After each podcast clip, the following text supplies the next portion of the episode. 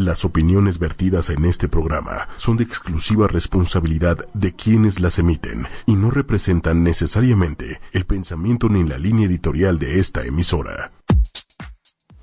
Muy buenas tardes, damas y caballeros. Mi nombre es Eugenio Perea y esto es La Catapulta, el programa de emprendimiento de 8ymedia.com. Con nosotros, con nosotros, ni que fuéramos 15 personas. Conmigo hoy está Jorge Madrigal, fundador y director general de Dame Pastel. Ahorita os voy a platicar bien qué hace y cómo se come. Pero antes de eso tengo chismes.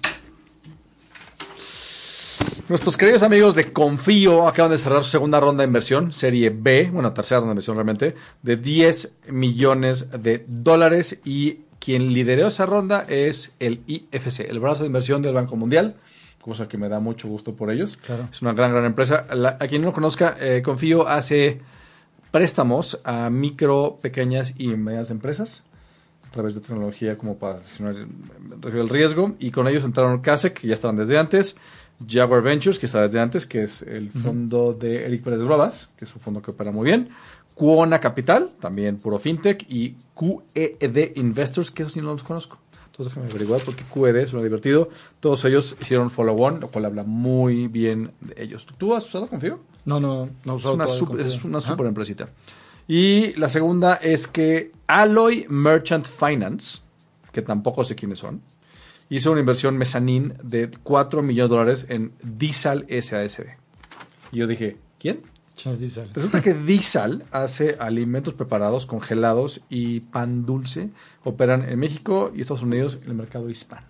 Lo cual nos lleva a demostrar una vez más de que pues, hay un chorro de gente haciendo un chorro de cosas bien interesantes.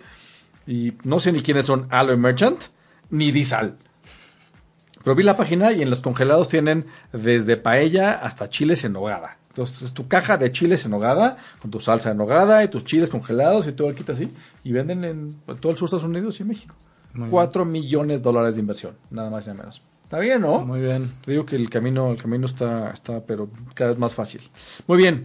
Jorge Madrigal, Dame Sí. Pastel. Platícanos, por favor, de Dame Pastel. ¿Qué es Dame Pastel? Dame Pastel es una plataforma que resuelve el problema de el pastel de cumpleaños de la oficina. ¿No? Así. Este, sí. Así, a mí me encantan las empresas que resuelven así este problema perfectamente acotado. Nada de, no, es que ¿qué hacemos? No, no, hacemos exactamente esto. Sí, es solamente eh, el, concepto es bien sencillo, ¿no? Tú te metes a Dame Pastel este, cuando le quieres eh, eh, hacer el cumpleaños a Toñito, a Pedro, Cuando la de Leti y la de cuentas es su cumpleaños. Exactamente. Este, y con un botón te llega el pastel de cumpleaños, ¿no?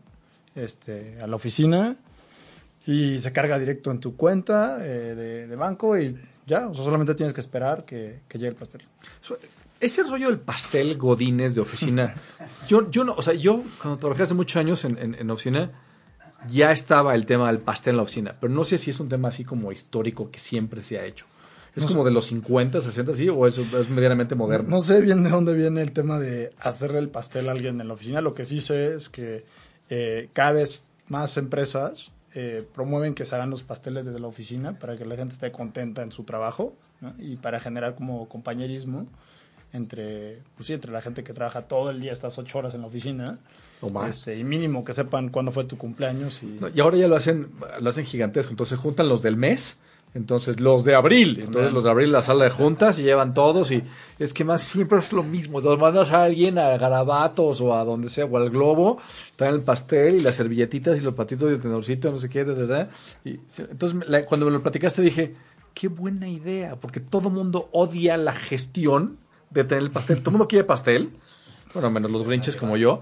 Este, pero nadie quiere encargarse del pastel. Siempre toca la pobre secretaria de alguien de tener que encargarse de comprar el pastel y todo, las servilletas y todo el mundo se embarra. ¿no? Entonces, el hecho de que esté así. lo cortan con la, con la Ah, sí, regla. claro, ¿no? cortado con la regla. A ver, ¿quién tiene una regla? Entonces se corta con la regla y no sé qué. Sí, entonces. ¿dónde están los platos de la otra vez? Y así. Entonces, la idea de que lo resuelvas eso me parece fabuloso. Me parece así increíble. ¿Y es un kit o es un pastel? Ahorita, ahorita tenemos pasteles.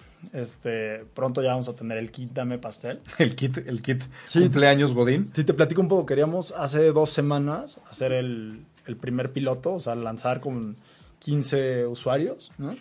que, que es gente que, que conocemos, nuestros amigos, etcétera, y queríamos que ellos pidieran pastel, ¿no? Este, con el tema, en- entre algunos problemas técnicos que tuvimos internamente, y luego el tema de, del temblor, ya no, obviamente ya no lo hicimos, ¿no? Sí, O sea, sí, no, to- todo- no era todo- ni siquiera prudente. Toda, toda la ciudad se paró en seco con el temblor. Sí, eh, eh, hubiera sido poco. Oye, por cierto, de post temblor, ¿no quieres un pastel? Sí, hubiera Sí, sido no. poco no- tacto. Creo que no había sido muy bien recibido. Este, y entonces la semana pasada hicimos la primera entrega de pasteles. Eh, a todo el mundo le gustaron mucho los pasteles que mandamos. Todos los pasteles llegaron a donde tenían que llegar, a la hora que tenían que llegar. O sea, la Este, logística bien. sí, todo Llegaron bien. a su destino en tiempo y forma. todo bien, todo bien. Este, y bueno, pues estamos contentos. En 15 días vamos a, a volver a lanzar. Este, obviamente estamos eh, trabajando el software por fases. Estamos resolviendo primero los problemas que son que le resuelven más cosas a nuestros usuarios. ¿no? Este, entonces cachamos bastantes eh, cosas que podemos mejorar. Entonces vamos a echarnos un ciclo de 15. Como que, 15 que, que días. cacharon que pueden mejorar. Eh, la usabilidad de la aplicación Ok. puede mejorar. Este, algunos temas de diseño. eh, el manejo de las O sea, tarjetas. lanzaron ya una aplicación. O Lanzamos- sea, no es por teléfono la, la primera vuelta de la prueba ya, piloto. ya tenemos cerca de 30 personas que tienen nuestra aplicación beta. Este, y también vendemos ahorita por, por web, ¿no? Entonces tenemos una aplicación por web, que fue por donde ejecutamos ahorita las primeras ventas. Este, y ya la gente pagó a través de la aplicación web. Este, llegó todo bien. Este, pudieron eh, ordenar como fecha en la que querían que les llegara el pastel, el lugar donde querían que llegara el pastel, a quién salió a entregar el pastel. Este, y ahorita, como te digo, ¿no? O sea, tenemos que trabajar un poco más en la aplicación. Este, y ya, eso es donde estamos ahorita. Cabe mencionar que Jorge tiene una empresa de desarrollo de aplicaciones, entonces hace trampa. Entonces, normalmente lo que no debe hacer es una prueba piloto con WhatsApp, teléfono y PDF, con lo que haya, y no lanzarse a fabricar una. Pero como Jorge tiene la habilidad de fabricar apps, entonces puede botarse ahí. Bueno, ya, ya las, las primeras ventas las generamos eh, persona a persona. ¿no? O sea, platicamos con algunas empresas, con los departamentos de recursos humanos de algunas personas, digo, de algunas empresas, y les ofrecimos pasteles que les íbamos a entregar en su puerta eh, en los días en los que ellos nos dijeron, nos, nos, nos decían, y ya nos dijeron, sí, estos días, ta, ta, ta, y ya vendimos los primeros pasteles así, ¿no? Este, sabemos que, que hay mucha gente en la ciudad que trabaja en oficinas, que tiene el problema que tú estás describiendo, ¿no? que quiere ahorrarse tiempo, que no quiere pensar mucho en el, en el pastel, este, y por eso estamos eh, haciéndolo de una forma digital. Sí, porque, o sea, no, no requieres que sea un pastel especialmente exótico. Aunque esté rico y no sea de, ya sabes, gelatina con frutitas y asqueroso así. O sea, metes un pastel decente. Sí. O sea, ¿qué? ¿Chocolate? Tres leches ¿Tres leches? de fresa, tres leches de durazno. ¿Tres leches de fresa? O sea, con fresas encima Sí. y de durazno encima. No, y aparte tres leches con duraznos encima. O sea, el de fresa los- y el de... son- ah, hay son- tres. Tres leches Sí. estándar, Ajá. tres leches fresa y tres leches durazno Bueno, y chocolate. y chocolate. ¿no? O sea, yo, es- yo jamás probaría el de tres leches durazno. a muchísima gente le gusta. A yo los pasteles con frutas los odio. A mí, a mí el postre, fruta es fruta, pastel es pastel y esas cosas no se mezclan. De hecho, el, el viernes pasado vendimos Red Velvet, ¿no? que es un pastel de chocolate rojo. Sí, están muy de moda desde hace unos años. Este, y, y sí, a la gente le gusta mucho el Red Velvet. Es algo que, que no teníamos tan claro que tanta gente le pudiera gustar el Red Velvet. La semana pasada fue el cumpleaños de la hija de unos amigos y a mi hija le encargaron el pastel. Entonces la hija, que es una niña muy chiquita, quería que su pastel fuera rosa por dentro y negro por fuera. ¿Está bien? Mañas, Ok. porque quería que fuera como Halloweenesco. No, está bien, perfecto, ¿no? Entonces, pues se encuentra colorante alimenticio negro. Entonces hay un lugar en Polanco, hay dos lugares en Polanco, entonces hablé y no, negro no tenían. Entonces mandaron a la calle a Tacubaya y ya fuimos a comprar a Tacubaya y dice así, colorante negro. Y a la hora de que lo echaron al betún, era rosa fosforescente. ¿Cómo? Entonces, no era negro, Dice que pues, era está- negro. está- estaba mal puesto la, la etiqueta, pero ya era, era domingo en la mañana, demasiado tarde para hacer algo al respecto, entonces, pues ni modo. Sí. Entonces fue rosa con rosa con rosa y con, y con arañas naranjas. Entonces fue muy exótico, pero sí, entonces el tema de los pasteles lo tengo muy fresco porque mi casa se convirtió en pastelería durante una semana. ya sé lo que es un sponge cake, ya sé lo que es un angel cake, ya sé todo ese tipo de cosas. Tuve que sacar el libro de, de, de mi mamá de recetas de los 70 para, para todas esas cosas. Entonces, chocolate, tres leches de tres tipos y, De, de dos tipos, de fresa y de durazno. y normal. Y Red Velvet. No, no, no. Es que el, el tres leches, Solito no existe. este, no, seguramente sí existe, pero nosotros tenemos el de fresa y el de durazno. Ya. ¿no? Y, eh, y el red velvet. Ok. Entonces, en, en- próximamente, como en 15 días, ¿no? Y posiblemente en, en menos tiempo, vamos a tener otra vez venta al público y vamos a tener ahora tres leches de fresa y tres leches de durazno. Nada Ah, más. Esta vez, No. esta vez chocolate no. Esta de chocolate no, solamente fue red velvet. ¿no? Es interesante porque entonces todo este proceso es, o sea, a ver, sí, son pasteles, no son muy exóticos.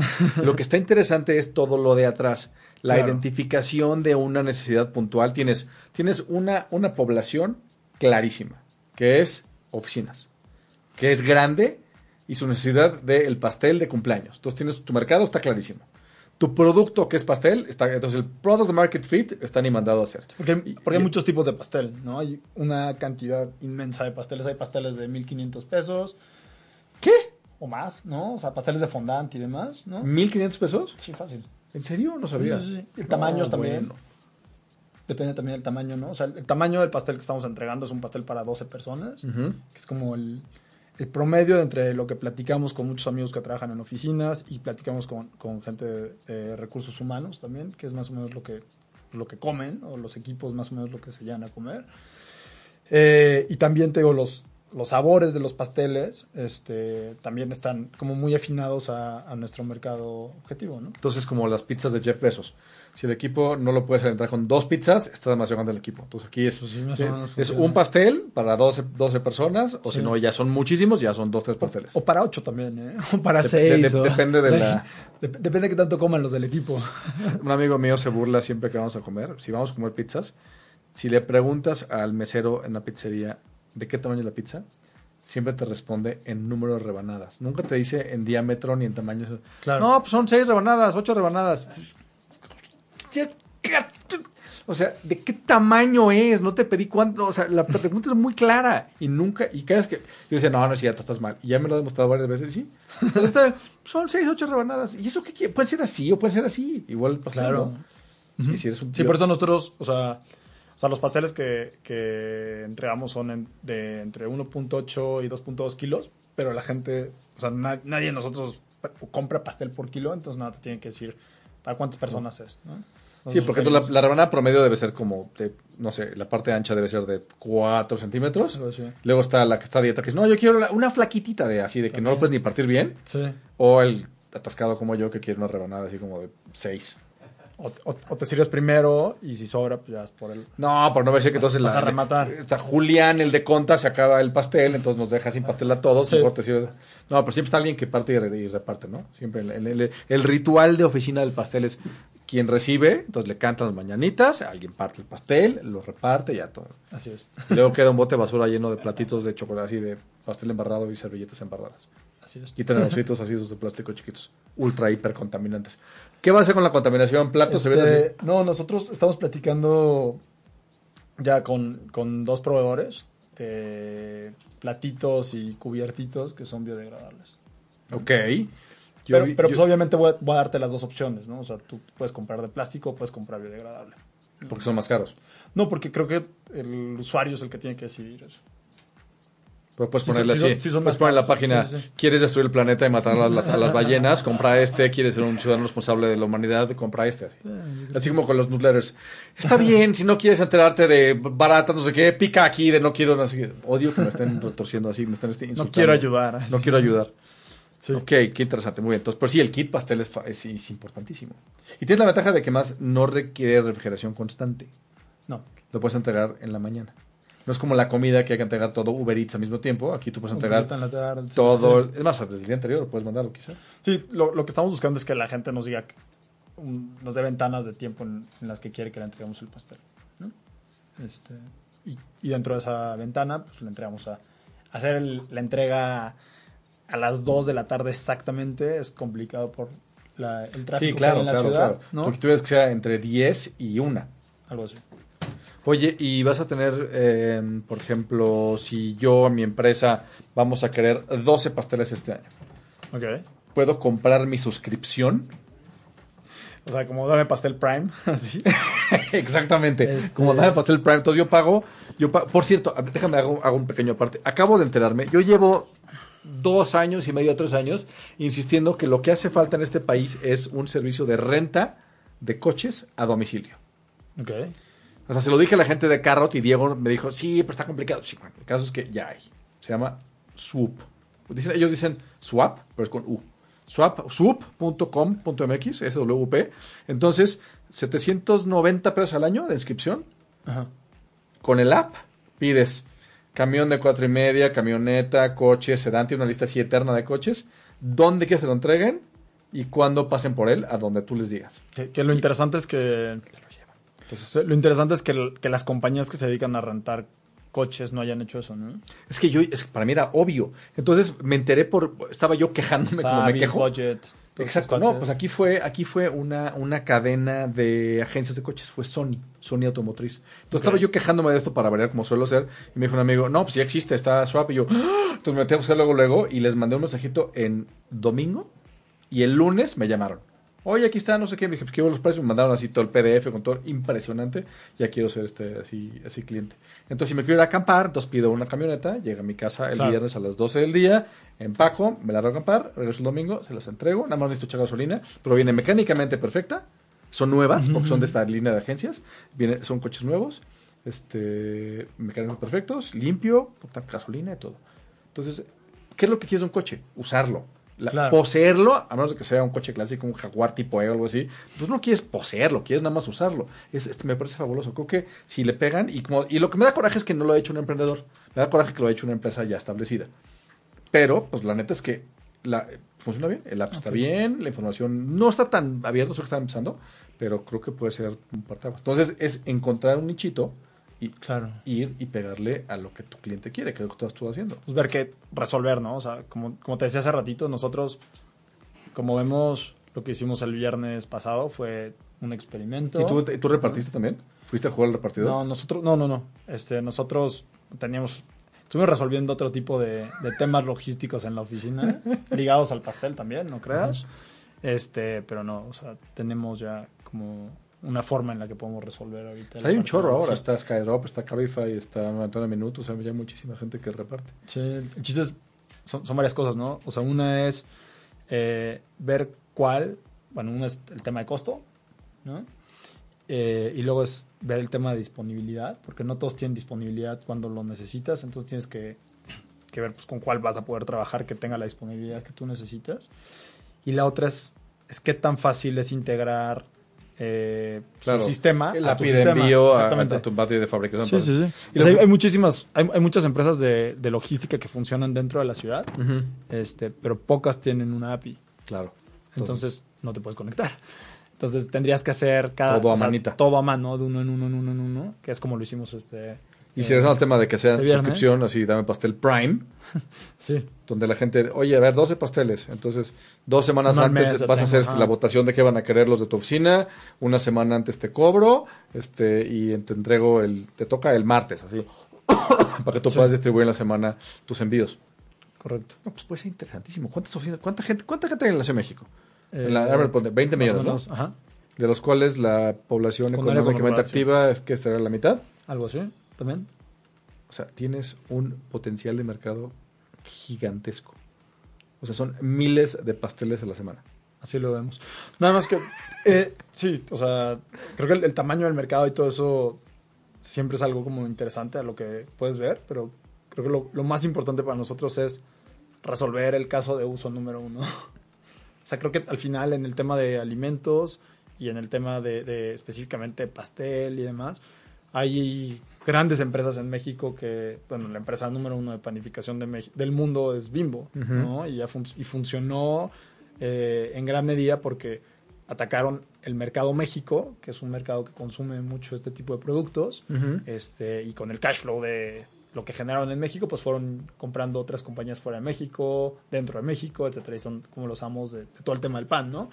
Eh, entonces eso, eso puede verse como, como la super oportunidad y el, el supermercado, pero creo que para nosotros ahorita un tema de disciplina es enfocarnos en resolver el problema uno, ¿no? Que es el pastel, la oficina, este, y si podemos resolver muy bien el pastel, la oficina en la Ciudad de México o en, o en alguna otra ciudad de- del país, podemos empezar a ver otro tipo de cosas.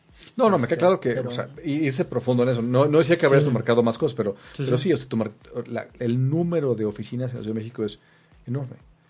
Y Sí. todo el mundo cumple años. Todo el mundo Y es una venta recurrente anual. O sea, tienes garantía de que todo el mundo va a querer ser tu cliente una vez al año por lo menos. Antes- si no te mueres. Si no te mueres antes, no sé, vamos, vamos a suponer que todavía no llegamos a eso, pero este, pero sí, entonces, entonces, sí, en- entonces resolverlo perfectamente preciso hasta que sea una compra automática por parte de la gente está increíble. Sí, de hecho, en, en algunas otras oficinas lo que hemos visto es, oye, te pasó la base de datos de todos los cumpleaños de la oficina. También resolvemos eso. Si tienen la base de datos de, de toda su oficina y, y no quieren que nadie esté perdiendo tiempo en verlo del pastel, eh, contáctenos. Nosotros nos encargamos de, de mandarles su pastel o de avisarles que ya va a ser el cumpleaños de, de alguien dentro de la oficina y para que puedan ordenar el pastel, ¿no? Ahí vas a tener que tener una cosa muy interesante que es verificación previa. Exacto. No va a ser que alguien se muera, o alguien lo corran, o alguien se vaya y llegues tú con el pastel. a, ¡Felicidades, Julián! Y todos así de. Pero eso está, eso está dentro del set de problemas que queremos resolver. Entonces están haciendo todo esto de manera muy disciplinada, lean, startupera, así Sí. de seguir el paso A, el B, al C para... Si no hemos, no hemos recogido ni un centavo de capital ni de ni siquiera de amigos y familiares. ¿no? O sea, Eso es muy interesante. Muchísima gente piensa que es como obligado luego, luego irse a buscar dinero de inversionistas. Ustedes no van a hacer eso. ahorita, ahorita, no. Ok. Este, eh, Hasta que no esté claro. que- que- queremos, queremos avanzar un poquito más en, en resolver el problema ¿no? y entenderlo un poco mejor eh, para ser responsables con el dinero de, de las personas que, que pudieran estar interesadas en ayudarnos a hacer crecer Dame Pastel. Oye, y si alguien quisiera dar pastel, ¿dónde los buscan? Ahorita eh, yo creo que la, la forma más sencilla es en Facebook, es Dame, Dame Pastel. eh, O sea, diagonal, dame pastel. Sí, Dame Pastel. Este, ahí nos pueden, nos pueden contactar. Eh, y si nos ponen un mensajito o lo que sea, lo que podemos hacer es que lo subimos al piloto, porque todavía las aplicaciones no están publicadas. Estamos haciendo, estamos haciendo pruebas. Digo, no es nada más pruebas a nivel tecnología, es pruebas a nivel usuario. O sea, qué quiere, qué no quiere la persona que está pidiendo los pastel. Oye, yo tengo una pregunta. ¿Dónde están? Yo sé que, yo sé que mucha gente, y tú en particular, les, hace, les es muy sencillo la idea del app. En tu caso de uso de la oficina, ¿un app móvil hace sentido? Eh, no, vamos a tener, este, vas a poder pedir desde web también, o sea, desde damepastel.com. Este, la, la aplicación es para estos casos en los que, como, como los que platica, te platicaba, ¿no? O sea, si todas las personas de la oficina, eh, o, o quiero tener cargados todos los cumpleaños de mis amigos o de la, o de la gente que está conmigo en la oficina, y quiero te- recibir como recordatorios, ¿no? Este, ah, recuerda que hoy es el cumpleaños de Eugenio. Este, ese, ese tipo de cosas, ¿no? Ah, en ese caso, entonces, hoy somos Eugenio, ¿ya piste pastel? Pídelo ahora, one click, así. Además, además, creo que eh, hay un valor en el, en el que puedas meterte a tu teléfono y que haya el botón del pastel, ¿no? En lugar de que tengas que ir a damepastel.com y registrarte, etcétera. Cuando en una aplicación ya estás registrado eh, y puedes tener ese tipo de, como de facilidad, ¿no? Como de staying power ahí dentro del teléfono ya. Yo, yo soy renuente a, a instalar aplicaciones en mi teléfono, trato de no hacerlo casi nunca. Ya, ya pasé por esa curva de instalar todo lo que podía, ya se me quitó las ansias de eso. Sí. Ya vi que hay decenas de millones de apps que nunca voy a conocer, entonces ya mejor trato de nada más las buenas. Y yo sí sería Sí, muy sí, feliz sí. En, en que fuera todo, todo, todo web, no me gusta tener tantos... No, no, no te preocupes, va a estar, va Pero estar yo no, yo no soy, yo no soy ni remotamente tu, tu público objetivo. Porque Yo no gestiono un equipo de gente en una oficina como para que haya pasar ese tipo de cosas. Sí, nosotros digo, no asumimos que sabemos, entonces tenemos opciones, ¿no? Entonces tenemos la, la plataforma, tiene aplicaciones y la plataforma también funciona directo desde tu navegador, ¿no? Entonces, Y me platicabas que donde, la, donde la gente quiera comprar. Me pues, platicabas tú compra. estás- están usando un framework que funciona como para todo, ¿no? Estamos usando un framework que funciona en, en los dos. Este, digo, creo que hoy en día las, no hay aplicaciones nativas. O sea, las aplicaciones que son nativas funcionan también con tecnologías web adentro, ¿no? Entonces, ¿Ah, sí? sí, la mayoría de las aplicaciones sí funcionan. Ah, yo no sabía. Yo, yo me acuerdo que eso intentó hacer Palm con WebOS en su momento y fue así como todo el mundo, ¡oh, qué maravilla! Resultó ser un fracaso de mercadotecnia, a pesar de que el teléfono era brillante Sí. y era mucho más avanzado que, que iPhone en su momento y que Ada en su momento, pero pues nunca, nu- nunca acabó de pegar. Pero este... Sí, pu- pu- puedes meterte a buscar los stacks de tecnología de las 10 aplicaciones más descargadas y todas tienen tecnologías web y tecnologías nativas. Ah, mira. ¿Cómo se llama la- el lenguaje nativo de iOS? Eh, Swift ahora. ¿Ahora es Swift? Ya no es este... ¿O Caml o cómo era el otro? No, no, no, Swift. Ahorita es el, el, el mero mero ahorita es Swift. Ya, Ah. entonces la gente, los clavados de Apple eh, desarrollan en Swift. Sí. Pero pues mucho es JavaScript y mucho es cosas... Entonces, web. es lo que te digo, o sea, depende qué le quieras meter a tu aplicación y también qué cosas quieras poder modificar sin tener que hacer que el usuario tenga que hacer una descarga. ok. ¿no? O sea, Ah, por ejemplo, entonces- si tú, si tú tienes Ah, Uber, ya, ya, si tú entonces- tienes Uber y vas a mañana vas a Nueva York. Uber, Uber cambia la parte, o sea, la parte de los precios y demás cambia porque tienen cosas web desde donde cambia eso, ¿no? Ah, entonces, entonces no, no es que tenga yo bajado ni los mapas de Nueva York, ni el precio, nada, No, porque web. entonces el app sería, pesaría 200 megas y tampoco descargó la, actualización, entonces todo eso lo, lo actualiza en tiempo real. Sí. Bueno, cuando llega Sí, al- cuando al llegas- geo- cuando cuando ubica se dónde estás. Correcto. Pues lo hace con las patas, porque en Uber, ahora que ya no uso Uber, uso, ahora uso, uso Cabify, pues, o sea, sí creo que yo busco una calle en Polanco y me ofrece el pueblo en España. Le digo, ¿qué no ves dónde estoy? ¿Por qué habría de irme, querer irme en Uber a España si estoy en la Ciudad de México quiero ir a Polanco, no? O sea, eh, eh, sí tienen este, todavía retos importantes Uber que resolver en ese tema. Además de todo más que tiene que resolver. Sí, imagínate los retos que tenemos nosotros. Pues hay muchos, ya hay muchos APIs de mapas y cosas, ¿no? Sí, o sea, cla- claramente, o sea, un equipo como el equipo de Uber tiene una cantidad de Recursos. ingenieros, Sí, sí. además son excelentes y tienen muchísima experiencia. Este, entonces sí, yo creo que muchas veces esas empresas están resolviendo problemas que no son tan sencillos. O sea, uno como usuario, ¿qué, qué quieres? ¿no? Que sea lo más sencillo de utilizar y que, y que nada, nada en absoluto les falle, ¿no? Pero, o sea, cuando, cuando te das cuenta como los stacks de tecnología que utilizan y el tipo de retos que tienen que, que resolver compañías como Uber o como Cabify, eh, como Facebook, etcétera, dices, wow. Pues sí, pero no es, o sea, No, no, no digo Toda, no, toda obviamente- guardada, Dame Pastel sí, está haciendo claro. el approach correcto. O sea, tienes, una, un- tienes un mercado muy claro, tienes un uso muy claro, tienes una recurrencia perfectamente conocida. O sea, nada más es cuestión de. Bueno, a ver, no, no, no, puedo quitar la palabra nada más. Es cuestión de irse a ese pasito de pasito y pasito y descubriendo, resolviendo, descubriendo, resolviendo. Eso y es. puede ser una cosa enorme. Que es mucha gente. Ojalá. mucha- es que mucha gente le da, le da flojera ese proceso El pasito a pasito. el pasito a pasito y quieren como que en un momento así de lucidez, ya, ya lo se me ocurrió, ya lo hice, ya debe funcionar. Y luego se quejan, es que el cliente no viene. Pues sí, porque no has hecho ese trabajo de, de averiguar exactamente qué Claro. le pasa a tu cliente y por qué no compró y por qué no se quedó y por qué no. O sea, cuando, cuando lees lo que las empresas exitosas hacen, el nivel de, de detalle que le pone a su investigación del, del- del usuario y cómo es el tema de satisfacción del cliente y su relación emocional con el servicio, con el producto y, y cómo le chambean, es impresionante. Si no, no es hacer una app. No es hacer una app. No es para nada hacer una app. En los 90 había una película que se llamaba Field of Dreams con Kevin Costner. Y la frase de la película era, If you build it, they will come. Y, y es todo lo opuesto. Sí, no, no aplica. puedes, puedes tener el mejor producto del planeta, pero si no lo haces de la mano, que el que tú crees que es, técnicamente, Claro. pero si no lo avisas, no lo comunicas y no lo evolucionas con tu cliente de la, de la mano, nunca vas a la- hacer que, que- que funcione. Tú ve Uber, como dices, ve Uber ahorita lo que era al principio, no tiene- ya, ya ni se parece. Sí, como, otra cosa comenzaron a hacer una cosa completamente Facebook igual, me acuerdo cuando se quejaba la gente que cada mes lo cambiaban y, ah, es que ahora no sé qué. Yo ni me acuerdo cómo era al principio Uber. No me acuerdo dónde, dónde leí por ahí, pero seguramente fue en este en algún blog de Y Combinator una cosa así. Decía que las ideas de un billón de dólares, no, o sea, las compañías de un billón de, de dólares no comienzan como ideas de un billón de dólares. Exacto. ¿No? Y, Y son indistinguibles de las, las buenas y malas ideas al principio. Eh, y, y la otra cosa que, que también como que tengo muy presente, ¿no? Es que hay que hacer cosas que no escalan, ¿no? O Sí. sea, la forma en la que nosotros estamos hablando con nuestros amigos eh, para que se descarguen el piloto de la aplicación es un poco tedioso, ¿no? O sea, es llamarle a alguien y decirle, oye, descárgate mi aplicación. Y eso es completamente... eh, o sea, no, es prenderle y apagarle a un servidor, ¿no? Este, cambiar el tamaño del servidor que tienes en Amazon.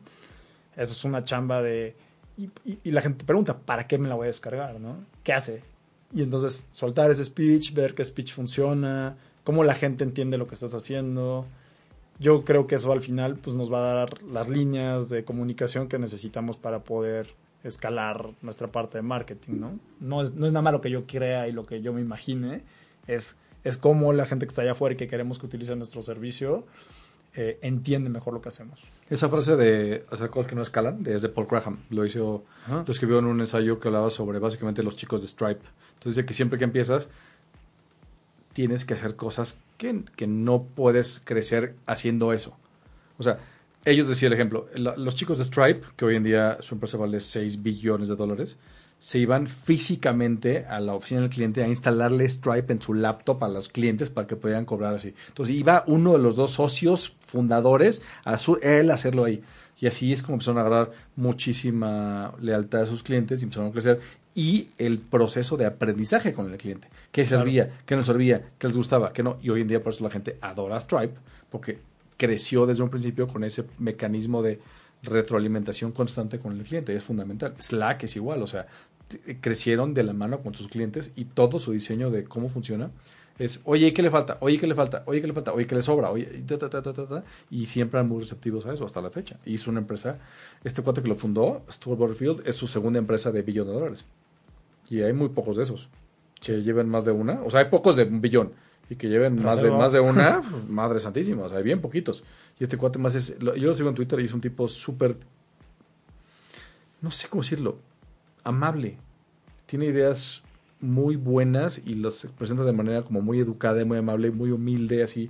Humilde en de que, oye, yo pienso esto, no sé qué opinen. Y toda la gente que, que, que sigo en Twitter que pronto me entero, ah, ya está en Slack, es pura gente así como súper lista, súper chambeadora, pero poco pretenciosa y poco mala onda. Cero malvibrosa. Entonces me parece que está creando una cultura de empresa impresionante ahí. Oye, ¿cómo llegaste a la pastel? Porque me queda claro que no, no empezaste diciendo no eres pastelero. No, en la oficina siempre está el problema de, ok, tenemos que hacer el pastel de alguien, ¿no?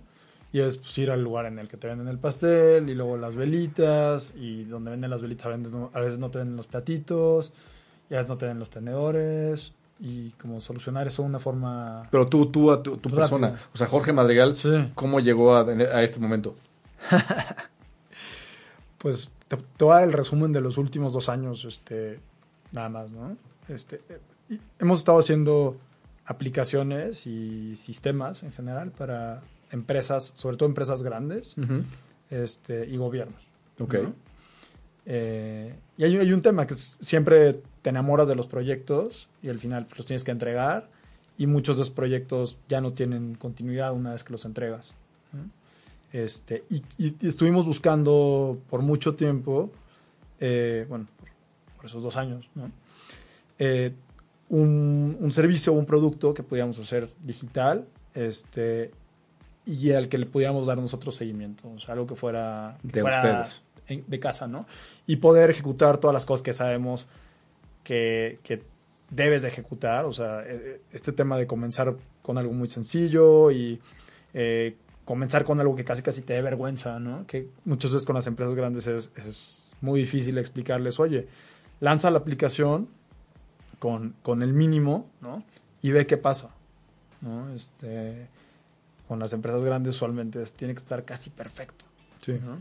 Y, así- por eso les cuesta una fortuna y muchísimos meses para sacar la cosa más Sí, yo, yo- yo creo que lo, lo más doloroso de eso, y creo que para, para diseñadores y programadores por igual, es que técnicamente puede ser algo que esté casi perfecto, pero que no tiene resonancia con el usuario. Sí. ¿no? Lo y bonito, pero nadie lo quiere. Exactamente. ¿no? Porque, porque esta idea de voy a gastar un montón de dinero, hago una aplicación y la subo, ¿no? Nosotros siempre tratamos de trabajar con, con clientes que quieren trabajar eh, de una forma eh, ágil, ¿no? Por, o sea, que quieren hacer, eh, trabajar un mes, lanzarlo, o dos meses y lanzarlo, y después ver cómo está funcionando y volverlo a lanzar y, y trabajar así, ¿no? Este, Que no es lo común, ¿no? En, en el mundo, no digo nada más en México, en el mundo, pues, las empresas grandes no eh, te- temen mucho el enojo de sus usuarios o, o- o la crítica, ¿no? De, ah, es que esto no funciona, ta, ta, ta, y que los, les tiren por Twitter y, y no terminan por aceptar que así es como trabaja la mayoría de las empresas grandes de software del mundo. Sí, aceptando que es un proceso que va Sí, creciendo o sea, y es iterativo. Sé que, sé que tengo problemas y los estoy resolviendo, ¿no? Constantemente. Y esa es, esa es la vida de, de un sistema o, o de una plataforma de software. hoy en Yo me acuerdo cuando empezó Vancomer en línea, yo era cliente de Vancomer por temas de nómina, cosa que nunca pensé que yo aceptara públicamente. Este, y, y la página era una basura. Era una basura. Y le fueron trabajando y trabajando y trabajando y trabajando y trabajando y trabajando. Y ahorita la aplicación móvil de Vancomer y su página es una maravilla. O sea, no tienes un problema, es rápido, es ágil, funciona bien, es claro, comunica bien. O sea, sí hay cosas que quisiera que tuviera, pero, pero la neta no tengo una sola objeción. Cosa que ves a otros portales bancarios y es así como, Dios mío. El de Banamex lo fabricaron en el infierno. O sea, de Santander. es malísimo Santander, ese nunca lo he usado. Sí, sí, sí. A mí me desespera cuando hay reglas arbitrarias de das de alta una cuenta, espérate una hora. Ah, ¿Por qué? El de Santander. Así es, espérate una hora. Sí. O sea, de todo no ya ni me acuerdo qué quería yo hacer con esa, con esa Claro. cuenta de banco. Es Tenías o que hacer otra cosa y se te olvidó. Y Exacto, no entonces págame. Ah, no, es una hora. Entonces es desesperante cuando hay reglas así arbitrarias y cuando eh, temas de, de passwords o está- así que, que están hechos así con las patas. Sí. Y ellos sí se lanzaron con nada y lo fueron arreglando y ahorita es una maravilla. Estamos hablando de un proyecto para hacer donación de efectivo a damnificados del temblor y la para mi enorme sorpresa, la mejor plataforma para hacerlo salió Vancomer. Entonces, de una cuenta Vancomer, llegas, a ver, da tu teléfono, perfecto, yo tengo dinero, tum, tum, y con eso ya pueden abrir su cuenta de banco. Claro. Entonces, la idea es hacer un experimento de Universal Basic Income con damnificados del temblor. Está muy divertido. Y Vancomer fue el mejor. Hipster. Qué cosa, ¿no? ¿Quién lo viera? O sea, no estoy, estoy impactado. Muy bien, buenísimo. Bueno, ahora vamos a pasar un poquito a hacerte unas preguntas para que la gente te conozca. El objetivo de esta parte es que la gente que escucha vea que en emprendimiento somos gentes normales. Bueno, normales. Seguro que eso es lo que quieres. Sí, a ver, déjame replantear eso de normales, no. O sea, gente buena onda y accesible. Entonces te voy a hacer un cuestionario de Proust. Te voy a hacer 23 preguntas. Ok. Responde lo primero que se te ocurra. Puedes decir paso o insultarme o contestar con lo que quieras. groserías, marca lo que tú quieras, ¿ok? Ok. ¿Listo? ¿Qué palabra es la que más te gusta? Este, resiliencia. ¿Qué palabra es la que... es que esa- esa- esa- esa me. ¿Existe en español? ¿Existe en español resiliencia? Sí. Sí, ¿Ya buscaste el diccionario? Sí. ¿No es, un, no es un anglicismo así típico de Silicon Valley, no? No. ¿Qué palabra es la que De menos hecho, de te hecho, mi palabra favorita es relentlessness, pero esa sí no existe en español. Entonces, la más que se acercó fue resiliencia. Relentless es, es Es como constancia. Es alguien como- no cede. Relentless es alguien que no, no, no deja de atacar, no deja de empujar, no deja de, de intentar. Sí. Relentless. Ok. ¿Qué palabra es la que menos te gusta? Imposible. ¿Qué te excita? Eh, la vida. ¿Qué te disgusta? El sufrimiento humano. ¿Qué sonido te encanta?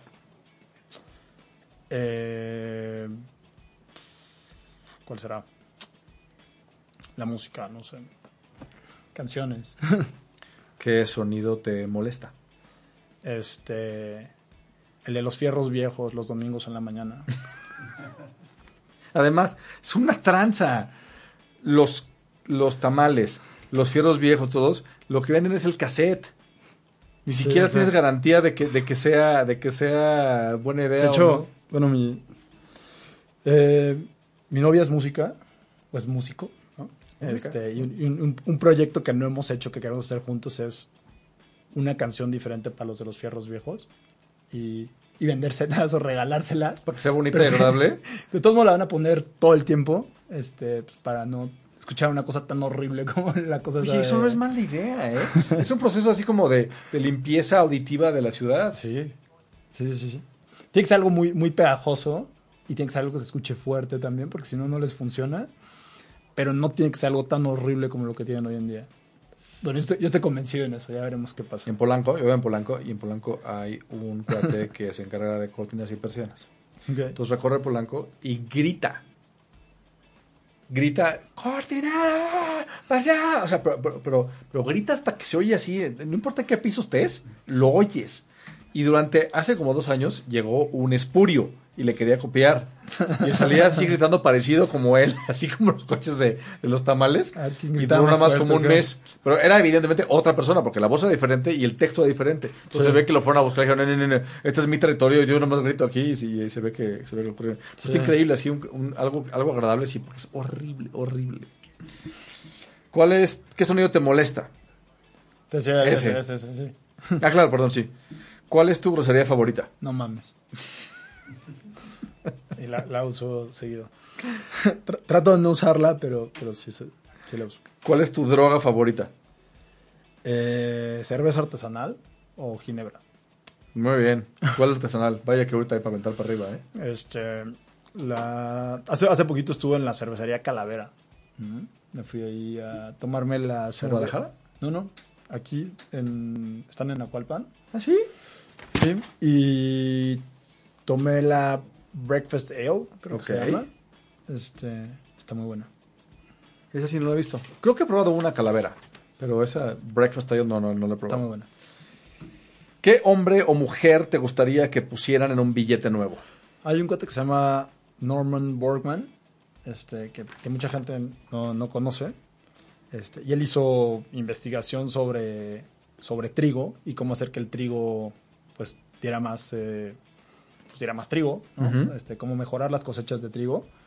Y es un cuate que trabajó en México un tiempo, es un cuate gringo que trabajó Ujú. en México, trabajó en China, trabajó en la India y dicen los que han calculado el impacto de lo que logró hacer Norman Borgman, que le salvó la vida como a 2 mil millones de personas. ¿En serio? Jamás había oído hablar de Norman Borgman. Ajá. Sí. Algún hipster nos va a gritar diciendo que el trigo es malísimo, que el gluten y que es, es- el Está bien. sedentarismo mundial nos ha matado a todos, no sé qué, pero no sabía eso. Qué interesante. Entonces, ¿cuándo fue esto? En los 40. Ah, De hecho, y estuvo trabajando en México. ¿no? Mira Eso qué es bastante interesante. interesante. En, China es un cuate que, que le hicieron como monumentos, en la India también. Este, y Hablando, México, hablando de mucho. cerveza y de trigo y de, en México, Sí. hay una, hay una leyenda, no sé si es leyenda urbana o no, pero me encanta. Parece que cuando cervecería, no sé si Modelo Moctezuma, las dos grandes, creo que Modelo, se trajo a un, a un maestro cervecero de Alemania, cuando pusieron en México este, la cervecera, para que les hacer cerveza. Entonces lo trajeron, trabajó aquí seis meses, ayudó a armar toda la planta, todo el show, así hace ciento y cacho años. Y, este, y pues ya se terminó su contrato, ya se iba, y la empresa le dijo, te pagamos una lana por debajo del agua para que nos dejes tu receta de la cerveza. Entonces les cobró, les dijo, órale, va. 50 mil pesos entonces, o, o sea, una fortuna, ¿no? Entonces el acuerdo era, le dejaban, él les dejaba la, la, la- ellos dejaban la lana en una caja de banco, de esa caja de seguridad, él y él les dejaba la receta, para que no, no fuera en persona ni nada. Entonces le dejaron la lana, el señor llegó, ¿sabes? dejó el papelito, y cuando llegaron por el papelito, decía, con el grano y el agua que hay en México, el que no sepa hacer buena cerveza es un pendejo. Y ya se fue con 50 mil Ok. whatever a Alemania. No sé si leyendo urbana o no, pero siempre me ha encantado el concepto de, a ver, ya les enseñé, tienen todo, no me estén jodiendo, ¿no? Sí. Muy bien. Este... Aunque hay un tema con el lúpulo. ¿Es especialmente bueno en México o qué? No tenemos lúpulo. ah, ¿no? Todo es importado. ¿A poco? Y es un rollo traer lúpulo. ¿Y no lo puedes hacer aquí? Eh, aparentemente no se da bien en México el lúpulo. A ver, espérame, ¿qué es el lúpulo? Lo que le da el amargor. Es, es un, es lo un que le da el hongo. amargor a la... Es un hongo, ¿no? Eh, no. No, no, no, no es un hongo. ¿Es una planta? Es una plantita este, y es lo que le da el, el amargor a la, a la cerveza. Y lo importamos. Se importa todo. Madre santa, Eso no sabía. Oye, eres una somos- fuente somos- de datos Somos, somos potencia cervecera, sin... pero tenemos siempre que estar importando el lúpulo. Mira nomás, no sabía. Muy bien, entonces Norman Borgman. Sí. ¿Qué personaje desprecias? Eh, pues a varios, este, pero al, al gobernador Duarte yo creo que sí se pasó. ¿Cuál de los dos? El de Veracruz. Porque es que hay dos buenas Duartes tramposos. Tipazos. Sí, ¿Son Sí, primos? ¿Hermanos? ¿No son, ¿No son parientes? Hermanos de sangre, yo creo, ¿no? No sé. De- de- digo, de la sangre de todo lo malo que han hecho. De la mala sangre. ¿En qué animal te gustaría reencarnar? Eh, en un pastor alemán. ¿Eres muy perrero? Más o menos, sí. Voy a platicar con un cuate que yo desconfío de la gente que no, tiene- no tiene mascotas. Y eso que mi mejor amigo no tiene mascotas. Es. Eh, si no te dedicaras a lo que te dedicas, ¿qué otra profesión te gustaría intentar? Yo creo que podría ser chef, que con lo de los pasteles ahí va por ahí. Este. O genetista. Yo creo que también es algo que me interesa mucho. Qué bueno. Y entonces vamos a, a la fuente, es muy parecido. Tienes una receta y tienes un producto y todo. ¿Qué profesión te negarías a ejercer? Eh, contador. Contador tradicional, ¿no? O sea, sí. Si el cielo existe, ¿qué te gustaría que te dijera Dios al llegar? ¿Dónde están las chelas? O sea, que te pregunte o que te No, indique dónde, están. Las chelas están allá. Sí, oye. Muy bien, muy bien. Es mi cielo, entonces yo decido cómo funciona. Todas las chelas artesanas del planeta en un open bar. Ahí están. Híjole, ese sí es un buen cielo, ¿eh? ¿Cuál es tu frase favorita de una película? ¿O cuál es tu película favorita para empezar? Eh, no, tengo, no, tengo una. Paso, no tengo una frase favorita. de Una ¿Y una película favorita? Eh, me gusta mucho Top Gun. Este, Ok. Me gusta. Ah, eso, eso voy a agregar Top Gun a mi lista de chick flicks para hombres, porque tengo 300, tengo Gladiador, pero Top Gun es completamente una chick flick para hombres. Sí. Nació el 4 de julio, también me gusta. Este, me gusta, me gusta, me cae bien Tom Cruise. Sí, lo que estoy Minority. Report también me gusta. Tom Cruise es, es, es un... es- yo sé que es malo decirlo, pero es un buen actor. Ha, ha tenido momentos de brillantez en su carrera. Sí, aunque es siempre el mismo papel. si te das cuenta. No, Son bastante Force es diferente, este, Vanilla Sky es diferente, Bueno, Jerry Maguire es diferente, Risky Business es una obra de arte.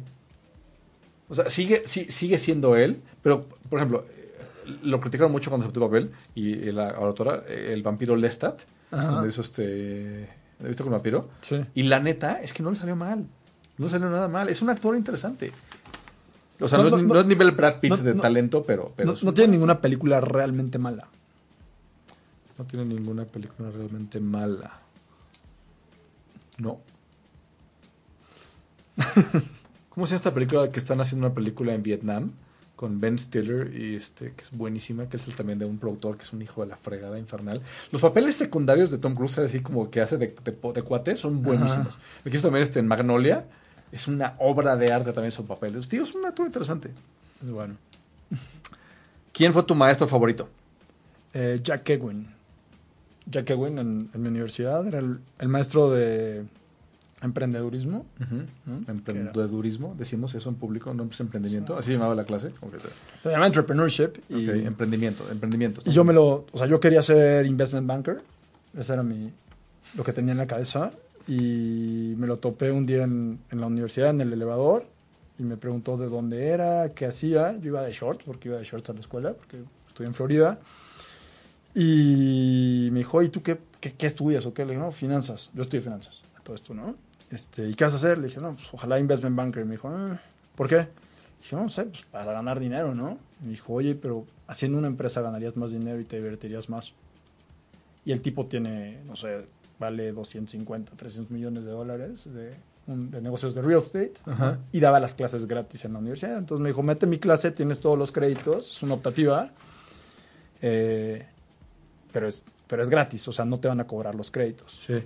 ¿No? Ese es mi deal con la universidad, que yo doy la clase, pero que, que, que no te van a cobrar los, los créditos. ¿no? Y pues ya metí su clase y ¿Qué te cambió la vida? definitivamente ¿Jack qué? Kewin se llama. ¿Cómo escribe eso? K-E-G, K-E-I-G-W-I-N. Kaiwin. ¿Mm? En mi vida, ¿verdad? eres una No, fuente, de, mi maestro, eres una no fuente de sorpresas. Hacía mucho que no apuntaba tantas cosas. Muy bien. ¿Cuál es tu máximo placer culposo? Este, los postres. Los pasteles, tres leches con durazno. Sí. ¿Cuál fue el mejor regalo que recibiste en tu infancia?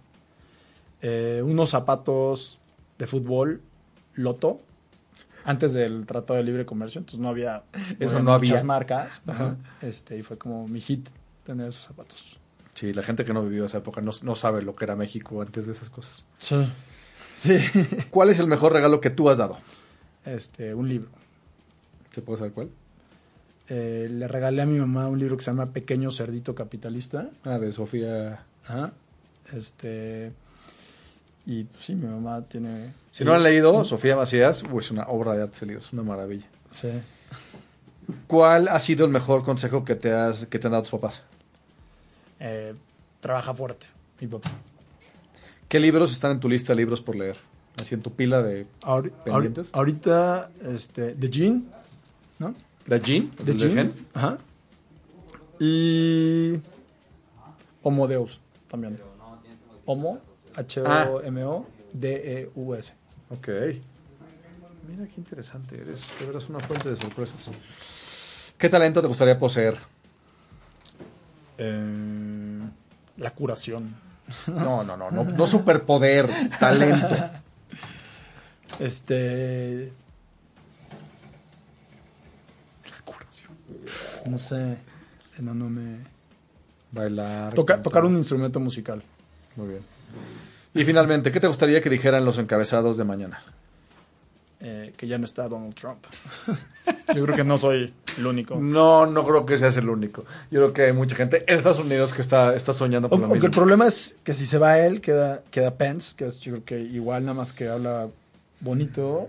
Este, sí, yo creo que hay, hay- hay como un tema de, de valores en, en el mundo en el que vivimos hoy en día. Pence es Este, malo, pero es malo, es malo conocido. Es un republicano rávido, cristiano, de ultraderecha repugnante. Pero no es todo lo que Donald Trump es. Eso es suficientemente malo, ¿no? Porque además, además todo el mundo sabe que puede esperar cualquier cosa de Donald Trump, ¿no? Y, y con Pence pues, no sabes, no sabes qué esperar. No, yo creo que sería mucho más fácil de, de- de medirlo. Ahora, al igual es mucho más efectivo Pence, y él sí era cosas. O sea, si te fijas, Donald Trump dice muchas cosas, ha insultado a mucha gente, y pero todavía no hace nada malo. O sea, ni siquiera el tema de Corea. Corea, hasta, hasta ya ahora resulta que entre Pyongyang y Maralago, Pyongyang son los res- responsables en la relación de este. O sea, neta, neta, no. O sea, sí ha hecho cosas malas, pero no tan malas como Pence y puede ser. Entonces, es un- buen punto. Muy bien. Damas y caballeros, Jorge Madrigal de Dame Pastel. Entonces, en Facebook, diagonal Dame Pastel, para que vayan apuntándose para esos pedidos de pastel para, el momento Godines, perdón. Sí, sí. Y antes de irnos, hay dos eventos que se aproximan y esta vez van a estar diferentes de lo que normalmente platicamos. Platicamos. Uno es, y ninguno es en la Ciudad de México, uno es la, la conferencia Mujeres Mexicanas en el Espacio, cuyo objetivo es presentar las diferentes áreas en las que la mujer mexicana trabaja en el área espacial y visibilizar los aportes de mujeres mexicanas relacionados con el espacio exterior. Las siete ponentes, me metí en la página, te caes de espaldas del currículum de las siete, de dónde trabajan, lo que han hecho y lo que hacen y cómo están involucradas en el tema de la carrera, bueno, de la tecnología espacial. O sea, de veras impresionante. Es en Tijuana el 17 de octubre. La página es eh, www.citedi.mx diagonal mujeres.espacio. El CITEDI es el Centro de Investigación y Desarrollo de Tecnología Digital del Poli en Tijuana. Y pues, en grandotota de mujeres mexicanas en industria espacial. Me pareció maravilloso. Y la otra es SBX México, es un fondo de inversión de inversión de impacto. Va a tener un masterclass de inversión de impacto en Monterrey. Laura Ortiz Montemayor, que es nuestras primeras invitadas que vino al, al programa, junto con eh, Capitalismo Consciente y Toro Ventures, van a hacer una, una conferencia sobre Impact Investing, entonces inversión de impacto, estructuras de, de inversión alternativas, pensamiento sistémico, cultura regenerativa, porque ellos hablan de una cosa que es inversión y emprendimiento no extractivo, que es interesantísimo. Y casos prácticos, ejemplos reales de estructuración de transacciones. Entonces está, es el martes 17, de 3 a 8 pm. Eh, meterse a la página de SVX, de chica, svx.mx. Es muy, muy interesante lo que hace Laura y su fondo de inversión. Y me encanta que, mujeres, eh, no en la Ciudad de México, o sea, ni son hombres chilangos, este, todo es así como que en el norte y mujeres, me parece maravilloso. Entonces, mujeres en el espacio y mujeres dando clases de Impact Investing. Damas y caballeros, Jorge, muchísimas por venir. Muchas Un gracias, placer Fernando. tenerte aquí. De veras, gracias por, por tus respuestas. Me llevo muchísimo que investigar, mucho que, que leer. Este, damas y caballeros, Jorge Madrigal, Dame Pastel. Esto fue La Catapulta, Emprendimiento 8 y media. Y acuérdense que esto de emprender es un seguro de vida. Gracias. Buenas noches. Adiós. Si te perdiste de algo o quieres volver a escuchar todo el programa, está disponible con su blog en ochoymedia.com. Y encuentra todos nuestros podcasts de todos nuestros programas en iTunes y Tuning Radio. Todos los programas de ochoymedia.com en la palma de tu mano.